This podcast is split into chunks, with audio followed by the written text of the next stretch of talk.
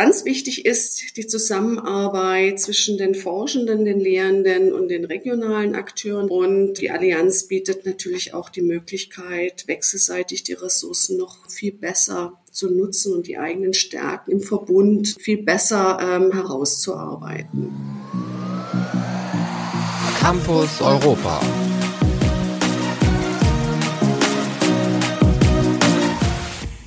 Einfallsreich und originell, vielfältig und vielseitig, anregend und inspirierend, innovativ und informativ, umfassend und lehrreich und vor allem verbindend. So könnte und möchte man die Lehre an den europäischen Hochschulen beschreiben. Eine Lehre also, die transnationale Grenzen überwindet, aber nicht nur die, und Menschen mit ganz unterschiedlichen Hintergründen zusammenführt. Willkommen zur dritten Ausgabe der zweiten Staffel von Campus Europa, dem DAAD-Podcast zu den europäischen Hochschulallianzen. Mein Name ist Bettina Mittelstraß und ich führe heute für unsere HörerInnen zwei Gespräche, die sich mit neuen Formen der Lehre beschäftigen. Warum?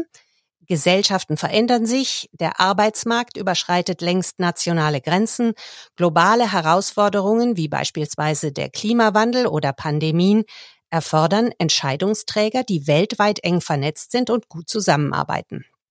Für viele Berufe geht nichts mehr nur national.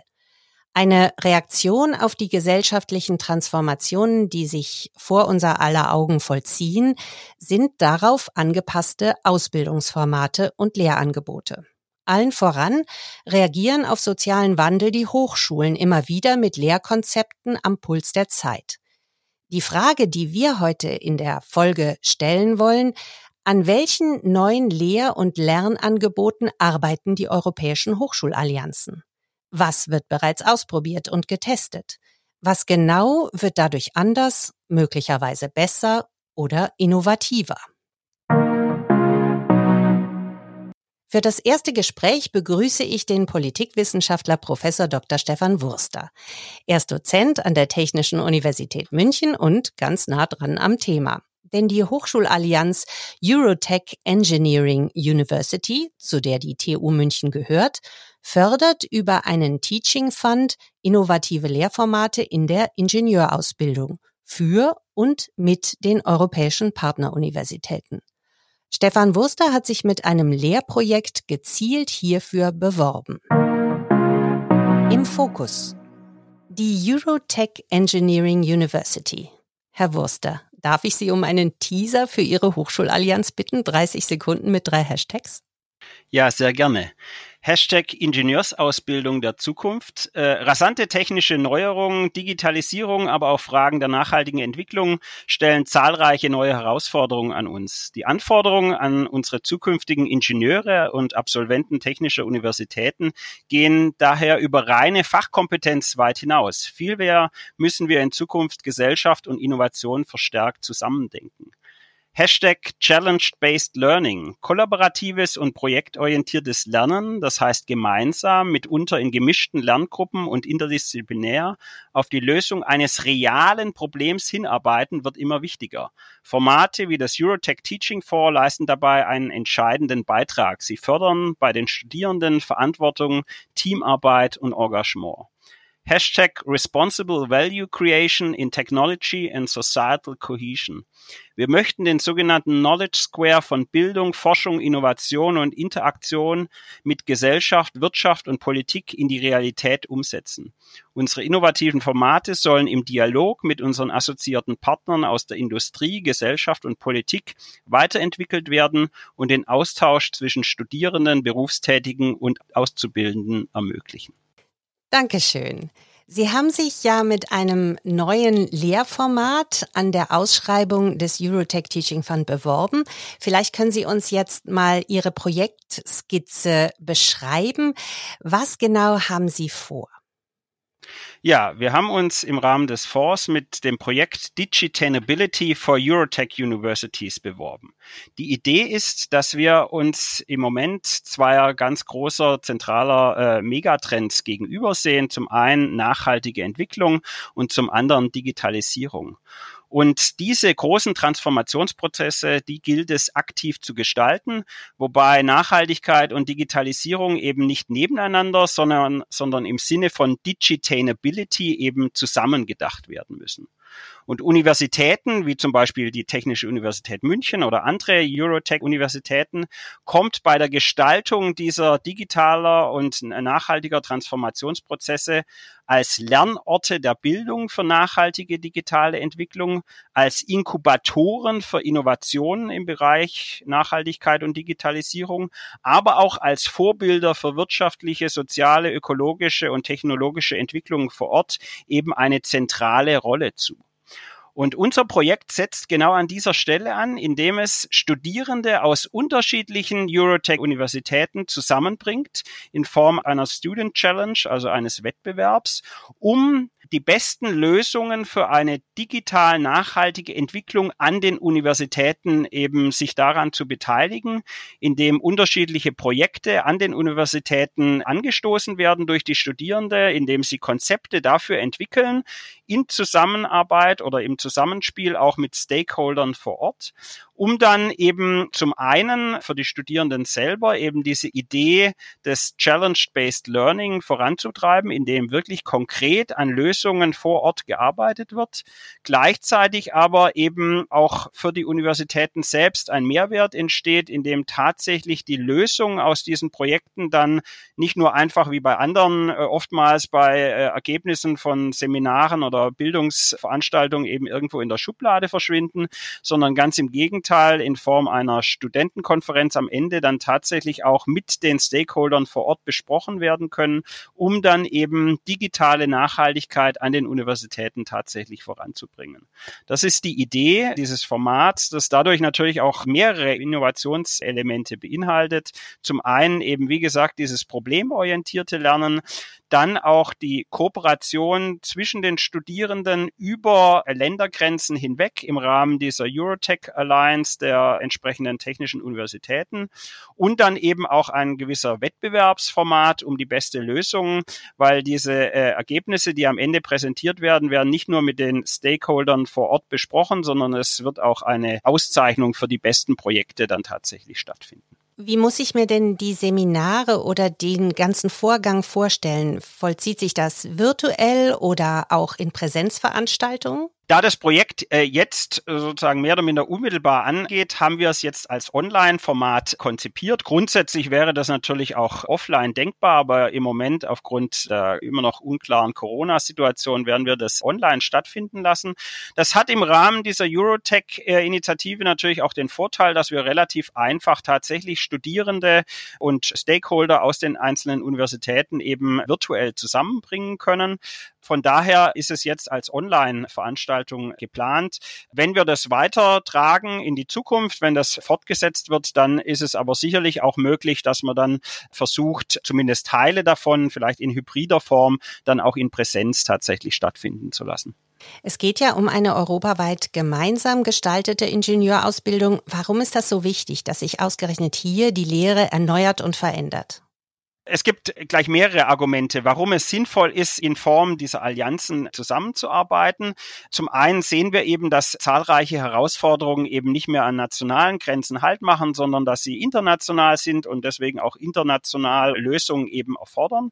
Und dafür ist es wichtig, dass miteinander kooperiert wird im Rahmen dieser Allianzen. Kooperation im Sinne von Zusammenarbeiten auf der Ebene der Lehrenden, aber dann natürlich in unserem Projekt auch auf der Ebene der Studierenden. Das dann gemeinsame auch gegenseitige Lernprozesse ausgelöst werden, also dass sowohl die Studierenden von unterschiedlichen Universitäten voneinander lernen, aber auch ähm, eben Lehrende durch dieses Format eben die Möglichkeit haben, voneinander zu lernen, Best Practice Beispiele eben zu sehen und auszutesten. Und schließlich kommt natürlich auch ein gewisser Wettbewerbscharakter auch noch dazu. Europa steht eben auch in einem Wettbewerb, gerade was Innovation angeht, eben zu anderen Weltregionen. Und da ist es sinnvoll, dass wir intern Wettbewerb, wo es sinnvoll ist und notwendig ist, anreizen, um eben dann auch noch mehr Innovation dann hervorzubringen. Sehen Sie da eine besondere Bedeutung der europäischen Allianzen, genau wenn es darum geht, die Entwicklung dieser Lernformate und Lehrformate voranzutreiben? Die Eurotech Allianz gab es schon vorher, aber im Rahmen dessen äh, wurde das immer weiterentwickelt und da spielt Europa eine ganz zentrale Rolle, weil Europa äh, so unterschiedlich wie die Ziele vielleicht innerhalb Europas sind, doch auch gemeinsame Ziele hat. Und vor dem Hintergrund macht es sehr viel Sinn, die Organisation dieser Allianzen beziehungsweise äh, dieses Prozesses auf der europäischen Ebene anzusiedeln, um eben, wie gesagt, diese Vorteile, die sich daraus ergeben, Kooperation, Lernmöglichkeiten, aber eben auch Wettbewerb, Innovationsdynamik, dann eben für ganz Europa dann auch nutzbar zu machen. Wenn wir jetzt ein bisschen in die Zukunft schauen, Lehren im Jahr 2025, wenn der europäische Bildungsraum hoffentlich vollendet ist, wie sieht da der Alltag als Dozent in einer europäischen Hochschule im Idealfall aus? Also vielleicht sogar Ihr persönlicher? Wir können natürlich alle nicht in die Zukunft schauen. Bis 2025 geht es vielleicht noch einigermaßen. Also was sicherlich ganz klar ist, wir werden deutlich mehr Online-Anteile haben, als wir es in der Vergangenheit hatten. Da hat es durch die Corona-Pandemie in der Hinsicht natürlich auch nochmal einen Schub gegeben. Das ist für die Kooperation und für die äh, gemeinsame Gestaltung, gerade in diesem europäischen Setting, hat das natürlich auch viele Vorteile, weil viele Formate eben tatsächlich dann auch online angeboten werden können. Wobei man gleich, weil, möchte ich darauf hinweisen, ich jetzt nicht der Vertreter bin, der sagt, alles muss jetzt online sein, sondern es gibt tatsächlich wichtige Formate, die deutlich besser in Präsenzform abgehalten werden können. Nichtsdestotrotz wird dieser Online-Anteil tatsächlich steigen. Zum anderen werden wir sehen, dass unsere Studierendenschaft noch in dem Sinn diverser wird, dass sie aus unterschiedlichen Ländern Formate oder Veranstaltungen dann haben werden. Daher ist es so zentral, dass äh, die Sprechfähigkeit auch tatsächlich gewährleistet ist, indem beispielsweise eben die Veranstaltungen, die dann in diesem Rahmen angeboten werden, eben auch in der Lingua Franca der Hochschulen in der heutigen Zeit eben dann auf Englisch angeboten werden. Das ist sicherlich das eine. Also wir werden deutlich mehr international internationale Studierende haben. Wir werden auch, davon gehe ich aus, die Situation haben, dass Studierende deutlich nochmal selektiver sich Lehrinhalte aneignen kann. Also bisher haben wir es ja so, das ist ja durch den Bachelor und Master schon geschehen, dass man nicht mehr unbedingt an einem Ort studieren muss, sondern dass man nach dem Bachelor vielleicht einen Master irgendwo anders macht. Es ist im Rahmen von solchen Lehrveranstaltungen auf der europäischen Ebene durchaus auch möglich, dass man noch viel punktueller sich da einen Schwerpunkt setzt, wenn man sieht, da ist was, was mich inhaltlich besonders interessiert oder wo besonders exzellent das gemacht wird, dass man dann dahin geht und dann äh, in einem anderen Modul sozusagen woanders macht. Ich denke, in die Richtung wird es auch deutlich gehen, dass Studierende hier noch selektiver sich die Bildungsinhalte aneignen können, die für sie spezifisch dann auch wichtig sind. Und das hat ja auch viele Vorteile, weil sie eben noch, zumindest für die Studierenden, die wissen, was sie mit ihrem Studium machen wollen, können sie noch viel spezifischer auf ihre Bedürfnisse hin ihr Studium dann planen und ausrichten. Sie haben von vielen Chancen gesprochen. Ich würde ganz gerne noch eine Frage nach den Herausforderungen stellen. Wo sehen Sie aktuell die Herausforderungen noch? Natürlich gibt es organisatorische Herausforderungen. Man hatte ja die Hoffnung im Rahmen der bisherigen Initiativen PISA und so weiter, dass das im Sinne von Anrechnung und so weiter, beispielsweise von Lehrveranstaltungen, dass das alles reibungslos funktioniert. Ganz funktioniert das immer noch nicht. Das muss natürlich noch deutlich besser werden. Also das ist sicherlich das eine. Wichtig ist dann auch, dass sich solche Allianzen, die wir jetzt hier haben, auch bilden, weil es natürlich sonst die Gefahr besteht, wenn jetzt Studierende überall sich irgendwelche Inhalte herholen, dass es auch sehr beliebig wird und vielleicht auch nicht mehr kohärent.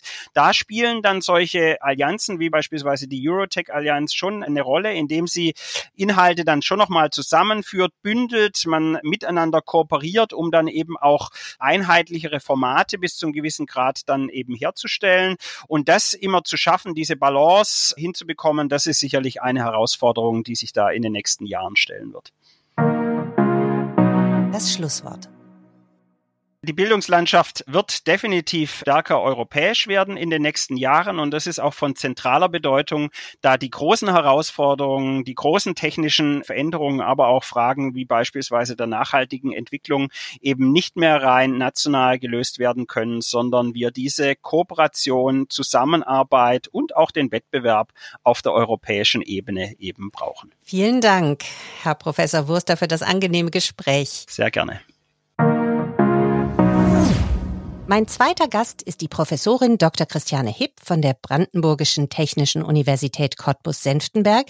Ihr Fachgebiet ist die Organisation und Unternehmensführung. Wir haben Sie als Projektleiterin der Hochschulallianz European University for Customized Education, kurz EUNICE, eingeladen. EUNICE ist eine besondere europäische Hochschule. Warum? Das erfahren Sie jetzt. Im Fokus. European University for Customized Education, kurz EUNICE. Frau Hipp, beschreiben Sie uns doch bitte Ihre Allianz in 30 Sekunden mit drei Hashtags. Wir sind ein Zusammenschluss mittelgroße Hochschulen aus ganz Europa. Unsere Hochschulen liegen alle in urbanen Regionen. Wir sind alle besonders vom Strukturwandel betroffen. Und wir möchten mit unserem Eunice-Konzept den Studierenden maßgeschneiderte Bildungs- und Aktionsräume anbieten, um regional, national, global die Zukunft gemeinsam zu gestalten. Vielen Dank. Wenn ich das richtig verstehe, ist das also eine Hochschulallianz, deren Fokus auch auf der Lehre selbst liegt. Ich würde diesen Aspekt gern ein bisschen vertiefen. Was heißt denn konkret Customized Education anzubieten? Wie kann Bildung maßgeschneidert werden? Wir bieten unseren Studierenden maßgeschneiderte Angebote an. Das heißt, wir holen die Studierenden da ab, wo sie stehen und bringen sie dahin, wo sie gerne hin möchten. Das heißt, wir haben maßgeschneiderte Lehrpläne, in denen die Studierenden sehr, sehr flexibel ihre Angebote auswählen können. Dabei bringen wir uns als Hochschulallianz mit unseren Besonderheiten ein. Also eine technische Universität bietet vor allem auch technische Angebote an. Wir haben eine Hochschule, die sehr stark auf Informatik fokussiert ist. Und in unserer Allianz haben wir so eine Vielfalt an Lehrangeboten zur Verfügung. Und die Studierenden haben die Möglichkeit, sehr flexibel, auch kleine Angebote, Summer Schools, einzelne Module sich aus dieser Vielfalt auszusuchen. Das heißt, inhaltlich ist das sehr flexibel. Inhaltlich ist es sehr, sehr flexibel, wobei wir großen Wert darauf legen, das Thema europäische Werte, Interkulturalität, Sprachkompetenz, Teamfähigkeit mit in unser Lehrkonzept mit zu integrieren. Das ist uns ganz, ganz wichtig. Am Grunde genommen haben die Studierenden ein großes Maß an Flexibilität und Auswahlmöglichkeiten. Können Sie uns ein Beispiel geben, wie solche Kurse, die Lernende belegen können, dann aussehen, also virtuell, aber vielleicht auch die Präsenzveranstaltungen? Wir haben aktuell eine Summer School abgeschlossen vor zwei Wochen. Sie war der Pandemie auch geschuldet, rein virtuell. Das war die Introduction to Global Studies, hat die Universität in Spanien initiiert. Es waren aber die anderen Hochschulallianzmitglieder mit eingebunden. Das heißt, wir hatten Lehrende aus ganz Europa mit an Bord, die diese Summer School gemeinsam auf den Weg gebracht haben. Und wir hatten 25 Studierende aus Spanien und 25 Studierende aus unseren Partneruniversitäten mit an Bord. Und diese Vielfalt der Möglichkeiten wurde jetzt in dieser Summer School wirklich sehr, sehr deutlich. Wir hatten Kurse zum Thema Globalisierung und Gesundheit, Globalisierung Flüchtlingsbeziehungen und Migration. Wir hatten kulturelle Themen mit in diesem Angebot involviert, in diesen zwei Wochen Summer School. Und von den 50 Studierenden haben nur drei äh, diesen Kurs nicht erfolgreich abschließen können. Also wir haben eine hohe Resonanz bei unseren Studierenden bekommen. Wir mussten es gar nicht groß bewerben und wir hatten eher zu viel Interessierte. Wir konnten gar nicht alle aufnehmen. Was würden Sie als neu und innovativ beschreiben an diesen Lern- und Lehrkonzepten? Die Lehrkonzepte, die wir anbieten, sollen gemeinsam gestaltet werden. Ähm, das heißt, jede Hochschule bringt sich auch mit ihrem regionalen Fokus, mit ihrer fachlichen Expertise mit in die Angebote mit ein. Wir legen großen Wert auf ja, Mehrsprachigkeit und interkulturelle Kompetenz bei unseren Angeboten. Und wir haben natürlich auch den Anspruch, die Studierenden, die möglicherweise jetzt nicht so mobil sind, äh, mit unseren virtuellen, digitalen Angeboten mit zu integrieren, also hybride Formate, digitale Formate anzubieten und trotzdem den interkulturellen Austausch und die regionalen Besonderheiten mit umzusetzen. Nun sind Sie ja eine Hochschule aus mehreren Hochschulen. Wie kommen Sie innerhalb der Europäischen Hochschulallianz gemeinsam zu diesen Lehrangeboten? Was ist dabei Ihr Anspruch? Wir haben äh, im Vorfeld, als wir das Projekt gemeinsam auf den Weg gebracht haben, schon uns gemeinsam abgestimmt, wie der Fahrplan sein soll. Wir haben aber noch nicht ganz konkret im Detail die einzelnen Kurse geplant. Da haben wir jetzt angefangen, zum Beispiel, wie gesagt, unsere Introduction to Global Studies war jetzt unser erster Testkurs und der ist entstanden in wöchentlichen Meetings. Also wir sind sehr gut strukturiert, was die Projektplanung anbelangt. Wir haben feste Teams, jede Hochschule hat hier Verantwortliche benannt und wir treffen uns wöchentlich in den virtuellen Räumen, die inzwischen sehr, sehr gut funktionieren und stimmen die Kurse ab. Wir identifizieren Lehrende, wir prüfen die Voraussetzungen, wir prüfen, wie die Studierenden sich bewerben, einschreiben können. Wir organisieren gemeinsam die Anerkennungsmöglichkeiten. Also das ist ganz viel Arbeit jetzt notwendig, damit wir auch die Inhalte gut unterbringen und gut definieren und da auch gemeinsam an einem Strang ziehen. Wie wichtig, was würden Sie sagen, ist diese Allianz dann überhaupt, um neue Lehrkonzepte für den europäischen Bildungsraum eben voranzutreiben, also als Treiber und dann auch auszuprobieren? Wir stellen fest, klar, wir haben Bologna gut gemeistert, aber wir stellen fest, dass die Studierenden und auch die Lehrenden und auch die Akteure hier vor Ort, wir haben ja Unternehmen, wir haben gesellschaftliche Akteure vor Ort, sich noch schwer tun, in den teilweise doch immer noch sehr formalen, sehr länderspezifischen Bachelor- und Masterstudienangebote.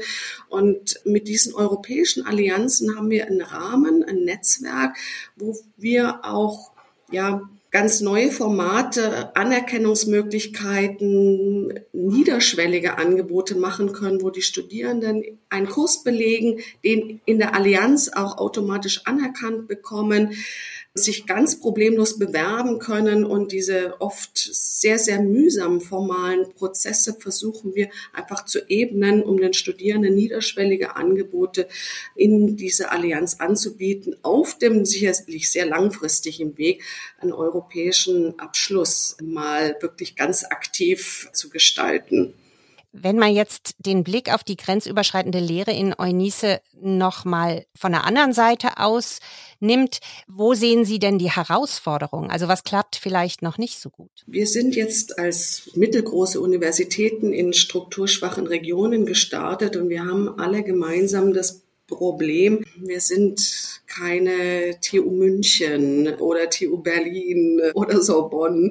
Wir haben ein begrenztes Angebot an Fächern. Wir haben oftmals Schwierigkeiten, Studierende für unsere Region zu begeistern. Also wir werden alle nicht äh, von Studierenden überrannt. Wir haben immer noch die formalen Anerkennungsprozesse. Wir sind jetzt in Deutschland zum Beispiel föderal organisiert. Das heißt, auch die Länder schauen sich ganz genau an, was in diesen europäischen Allianzen passiert, haben möglicherweise auch Sorge, dass sie da den Einfluss auf ihre Hochschulen verlieren. Wir haben das Thema Sprachkompetenz, was eine Herausforderung ist, gerade auch in den Verwaltungsbereichen. Da gilt es auch mit Sprachkompetenz und Sprachangeboten und Angeboten zum interkulturellen Austausch noch ganz viel auf den Weg zu bringen, damit auch hier ja die Prozesse insgesamt gut laufen, gut abgebildet sind und wir ja müssen als Allianz sicherlich noch stärker für uns werben, als es die großen Allianzen der anerkannten Universitäten fast automatisch schon gut hinbekommen. Wenn in den Lehrangeboten sozusagen drinsteckt, dass die Herausforderung diese Strukturwandelregionen sind. Was gibt es denn dann Gemeinsames, was dann wiederum in die Lehrkonzepte fließt? wo wir gerne unsere Studierenden hin entwickeln und befähigen möchten, dass sie das regionale Umfeld reflektieren lernen und gemeinsam dann mit der Reflexion der anderen Studierenden auch voneinander lernen, weil wir stellen immer wieder fest, die Probleme in den strukturschwachen Regionen sind ähnlich. Da geht es um demografischen Wandel, da geht es um neue Innovationen, die in die Region kommen, da geht es um Fachkräftesicherung, da geht es um den engen Austausch auch mit den regionalen Akteuren. Und wir wollen gern motivieren, sich darüber auszutauschen, auch in engen Kontakt mit den Unternehmen und den Gemeinden und den Akteuren hier vor Ort zu kommen, um dann wirklich auch an gemeinsamen Lösungen zu arbeiten, die dann sicherlich wieder angepasst werden müssen und runtergebrochen werden müssen. Aber diese ja, gemeinsame Sichtweise auf diese Themen und vor allem auch die Gestaltungsräume, die wir hier vor Ort anbieten, das sehr, sehr gute Betreuungsverhältnis, was wir als kleine, mittelgroße Hochschulen anbieten können, das gilt es äh, zu stärken, nach vorne zu bringen. Und wir stellen fest, die Studierenden, die sich darauf einlassen, sind sehr, sehr begeistert, auch über die Angebote aktiv zu werden. Also die Firmen hier vor Ort, die suchen händeringend nach Studierenden aus ganz Europa, die reflektiert, auch mit einem eigenen regionalen Fokus, einem eigenen regionalen Hintergrund aktiv mitwirken möchten. Wenn wir dann die Herausforderungen gemeistert haben, wie wäre Ihre persönliche Vision für den europäischen Bildungsraum 2025? Wie werden sich die Lehrangebote durch die europäischen Hochschulen verändert haben? Was denken Sie?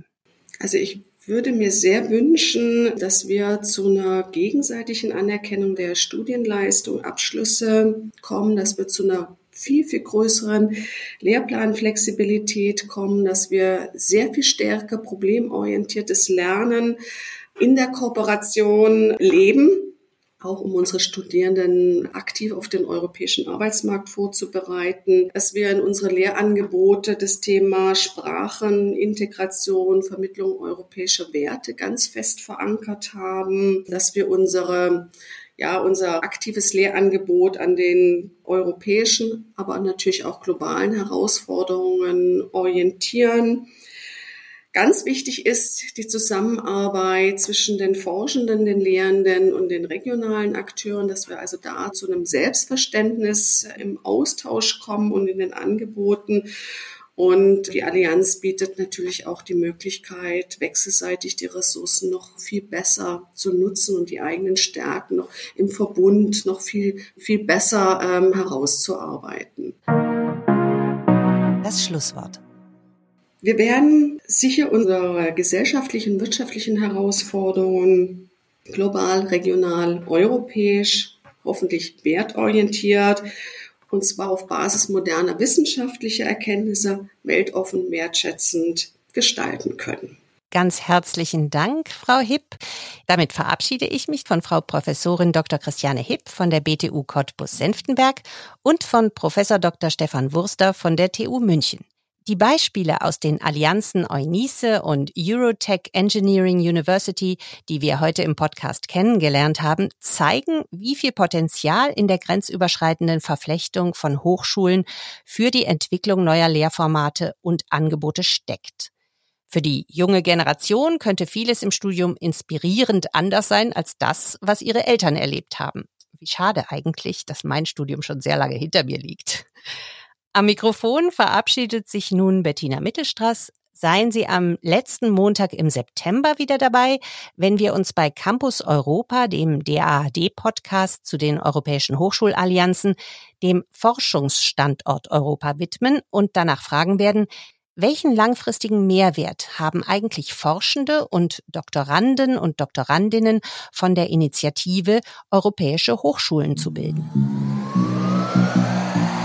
Campus Europa.